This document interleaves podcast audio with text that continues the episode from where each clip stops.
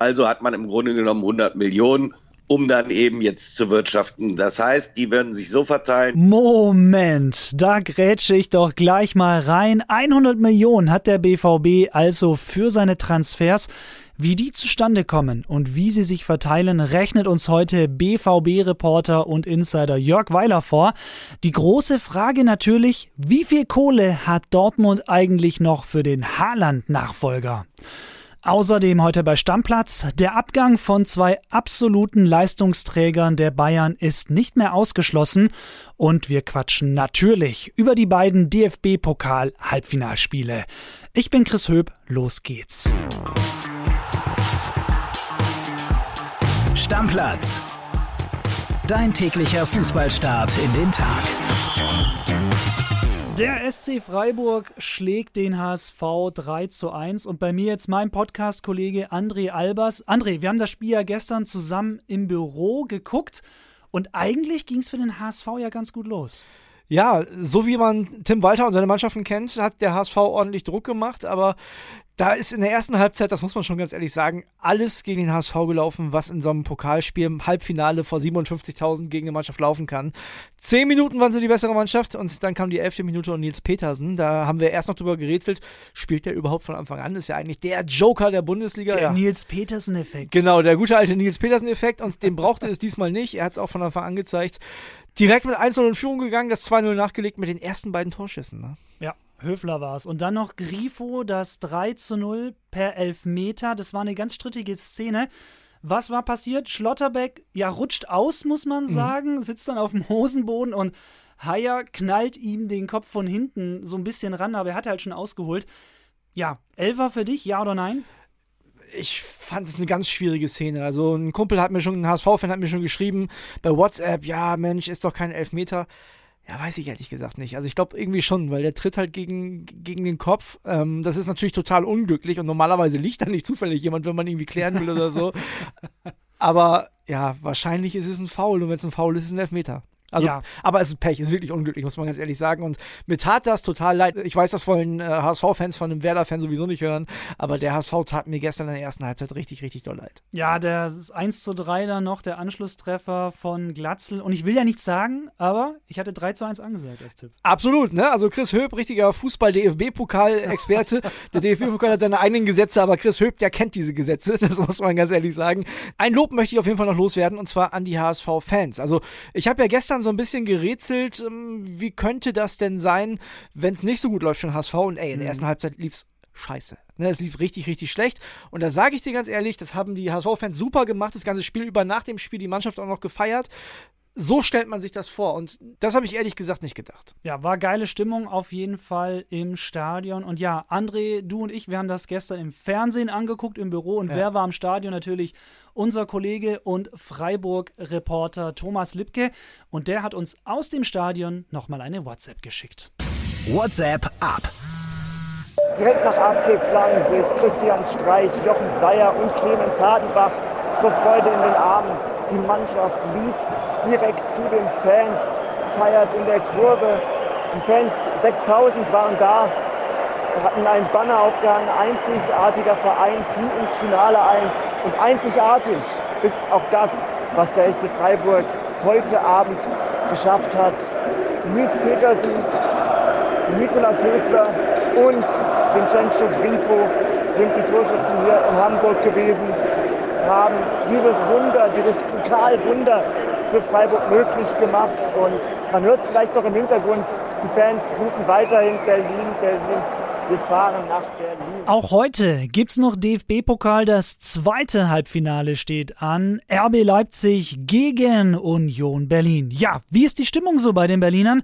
Unser Union-Reporter Sebastian Karkos weiß natürlich Bescheid und hat uns eine WhatsApp-Nachricht geschickt. Hallo Chris, ich grüße dich. Ja, ich glaube, die Aufgabe für Union ist heute Abend sicherlich nicht die einfachste und RB Leipzig war bestimmt nicht das Traumlos der Eisernen. Aber gut, was willst du machen? Sie versuchen das Beste draus zu machen, genauso wie die Fans. Heute Abend werden über 7000 Unioner im Stadion sein und versuchen, diese Partie zu einem Heimspiel zu machen. Eigentlich spricht nicht viel für Union. Andererseits, Union hat nicht zu verlieren. Sie haben zuletzt drei Spiele in Folge auch gewonnen, kommen mit einem gewissen Selbstbewusstsein. Also in einem Spiel, wie sagt man so schön, ist dann auch alles möglich. Ja, mein Tipp für die Partie. Also ich denke, es wird keine Überraschung geben. Leipzig wird sich durchsetzen, aber ich glaube, es wird ein hartes Stück Arbeit für RB werden gegen diese Union. Ja, ich sehe schon, der gute Sebastian, der möchte sich nicht auf ein Ergebnis festlegen.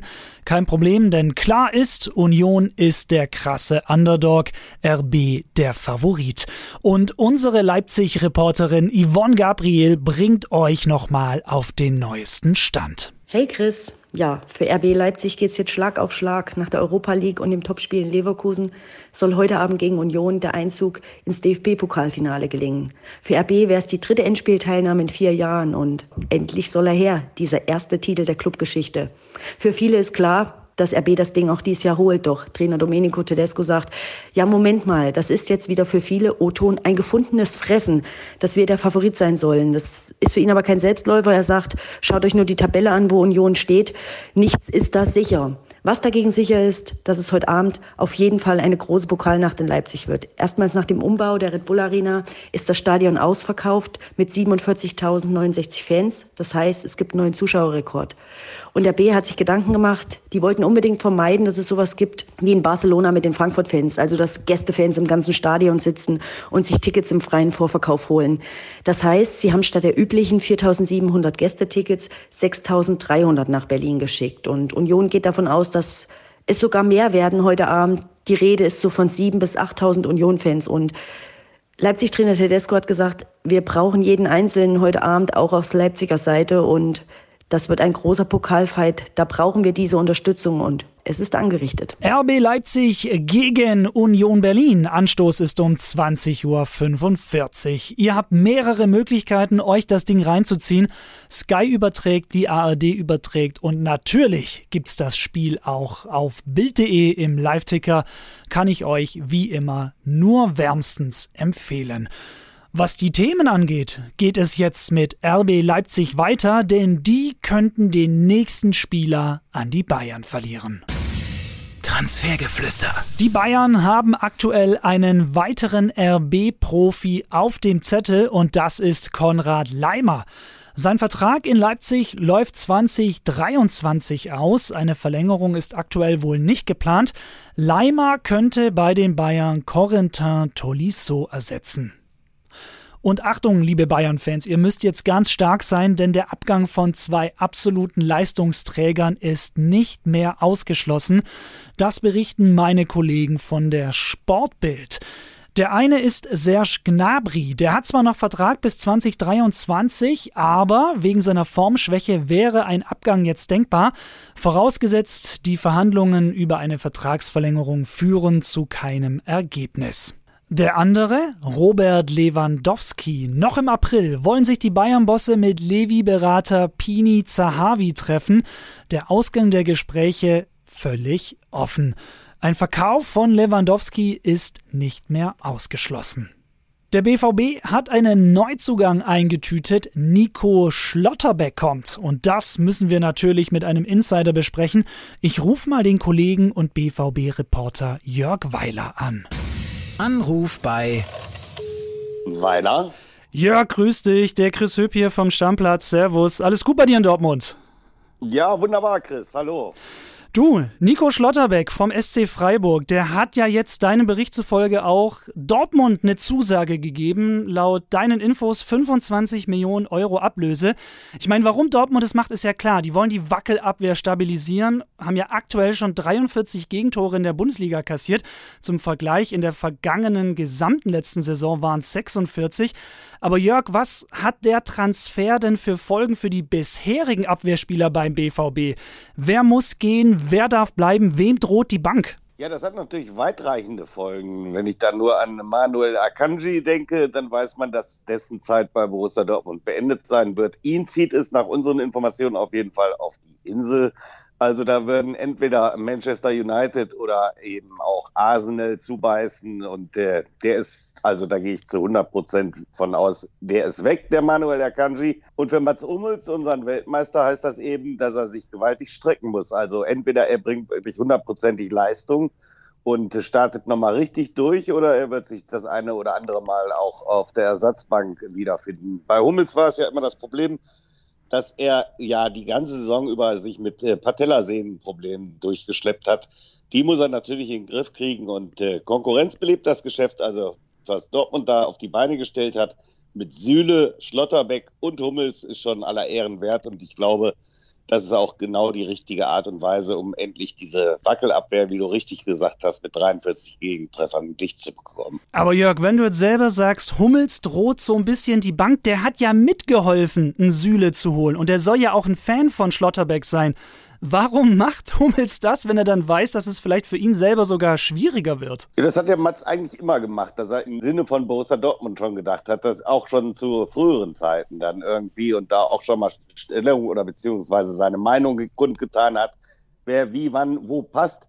Und das finde ich auch super und das ehrt ihn ja auch total. Und äh, wie gesagt, also Nico Schlotterbeck, der erinnert mich, er hat zwar einen linken Fuß, aber vom Aufbauspiel total an Mats Hummels diese Diagonalbälle, die er spielt, sind fantastisch.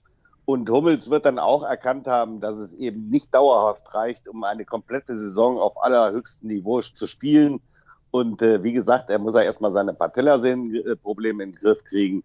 Und dann äh, wird es immer noch für ein paar Spiele reichen. Aber ich finde das eine sehr, sehr große Geste, wenn er den wirklich da entscheidend mitgeholfen hat. Aber das wird ja immer kolportiert und das glaube ich auch mal. Jetzt klang bei dir gerade so ein bisschen durch, Nico Schlotterbeck ist der Mini-Hummels. Richtig? Fragezeichen? Ja, man kann so sagen. Also ich habe selten einen Innenverteidiger gesehen, der wirklich so spielstark ist. Und äh, ich habe jetzt auch nochmal genau darauf geachtet in dieser Saison. Also Nico Schlotterbeck hat ein hervorragendes Aufbauspiel und das ist ja selten bei Innenverteidigern. Früher hat Hermann Gerland hat mir immer gesagt, hör mal, Weiler, wir schnitzen uns so einen Innenverteidiger. Aber die, die, konnten alle nicht so Fußball spielen, eben wie das heutzutage der Fall ist. Und dann hat man eben mit Süle einen fallschnellen Innenverteidiger, der hinten alles abräumen kann. Und dann mit Schlotterbeck einen, der das Spiel eröffnen kann. Also das ist schon eine tolle Konstellation. Mit Kobel dazu noch ein super Torhüter. Und das ist genau das Richtige, was Borussia Dortmund machen musste, wenn ich daran denke, dass die jahrelang immer die beste Offensive hatten, aber dann immer eine Wackelabwehr deren gleichen. Äh, dann war es höchste Eisenbahn, da mal jetzt dran an diesen Stellschrauben hinzudrehen. Wenn jetzt der Schlotterbeck kommt und der BVB will ja auch noch Adeyemi holen, Jörg, wie viel Geld hat Dortmund denn dann noch für einen Mittelstürmer? Weil der BVB braucht ja auch noch einen Haaland-Ersatz. Ja, das hängt natürlich jetzt alles davon ab, wann äh, oder wie schnell oder wie zeitnah jetzt der Wechsel von Erling Haaland äh, bekannt gegeben wird aus unserer Sicht ist es nur noch Formsache. Ich habe es ja auch schon geschrieben oder wir haben es ja auch schon geschrieben, dass City zubeißen wird und äh, zuschlagen wird. Und dann sind eben die 75 Millionen Euro dann eben für Borussia Dortmund da. Dann kann man jetzt nochmal davon ausgehen, dass rund 25 Millionen für Manuel Akanji reinkommen, die an Ablöse da sind. Also hat man im Grunde genommen 100 Millionen um dann eben jetzt zu wirtschaften. Das heißt, die werden sich so verteilen, rund 25 Millionen für Schlotterbeck, der von Freiburg kommt. Für Adjemi muss man ungefähr, ja, ich würde mal sagen, so 35 Millionen rechnen. Ja, und der Rest des Geldes ist dann eben für einen neuen Mittelstürmer da. Und da muss man eben gucken, was die Dortmunder da machen. Also das wird die spannendste Frage dann.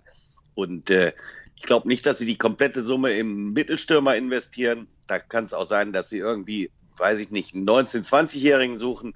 Und sie werden sicherlich auch noch den einen oder anderen Namen auf dem Zettel stehen haben und gucken, was da möglich ist. Und wenn es da was Neues gibt, dann bin ich mir sicher, dass du, lieber Jörg, auch zubeißen wirst, wenn es da neue Informationen gibt. Ja, genau, so sieht's aus. Jörg Weiler, unser BVB-Reporter, ich danke dir recht herzlich und wünsche natürlich dann noch einen schönen Tag und bis bald wieder beim Stammplatz. Sehr, sehr gerne. Bis dann. Ciao. Ich freue mich immer, wenn Jörg Weiler dabei ist. Dann ist es auf jeden Fall eine super Stammplatzfolge. Ich persönlich höre ihm einfach sehr, sehr gerne zu. Und ja, Stammplatz ist ja nicht der einzige Podcast bei Bild. Es gibt ja zum Beispiel auch noch den Phrasenmäher. Und diesmal zu Gast Thomas Hitzelsberger. Der spricht unter anderem über die Situation beim VfB Stuttgart, sein Outing und eine E-Mail-Einladung von Elton John nach Las Vegas. Yep, der Elton John. Ich habe eine E-Mail bekommen von Elton John. Ganz äh, wunderbar, er hat mich beglückwünscht zu dem Coming Out und hat mich dann eingeladen nach Las Vegas. Er hat gesagt, ich soll doch nach Las Vegas kommen, eine Show dort schauen und äh, haben uns getroffen. Ähm, sein Partner David Furnish hat damals eine Bar eröffnet äh, und es war irgendwie ganz großes Kino, ja. Und dann habe ich halt zurückgeschrieben, mich bedankt und habe gesagt, also klar, ich nehme das Angebot gerne an und, und gehe dahin und bin dann auch ein paar Wochen später, glaube ich, nach, nach Vegas geflogen. Und da weißt du ja, was in Vegas passiert. Bleibt da auch. Falls euch das jetzt Lust gemacht hat auf mehr, die neue Phrasenmäher-Folge mit Thomas Hitzelsberger, überall, wo es Podcasts gibt. Das war's für heute mit Stammplatz. Morgen quatschen wir natürlich ausführlich über das zweite DFB-Pokal-Halbfinale und ich bin mir sicher, wir haben noch weitere heiße Fußballthemen für euch. Euch einen schönen Pokalabend. Ich bin Chris Höp. Servus. Stammplatz. Dein täglicher Fußballstart in den Tag.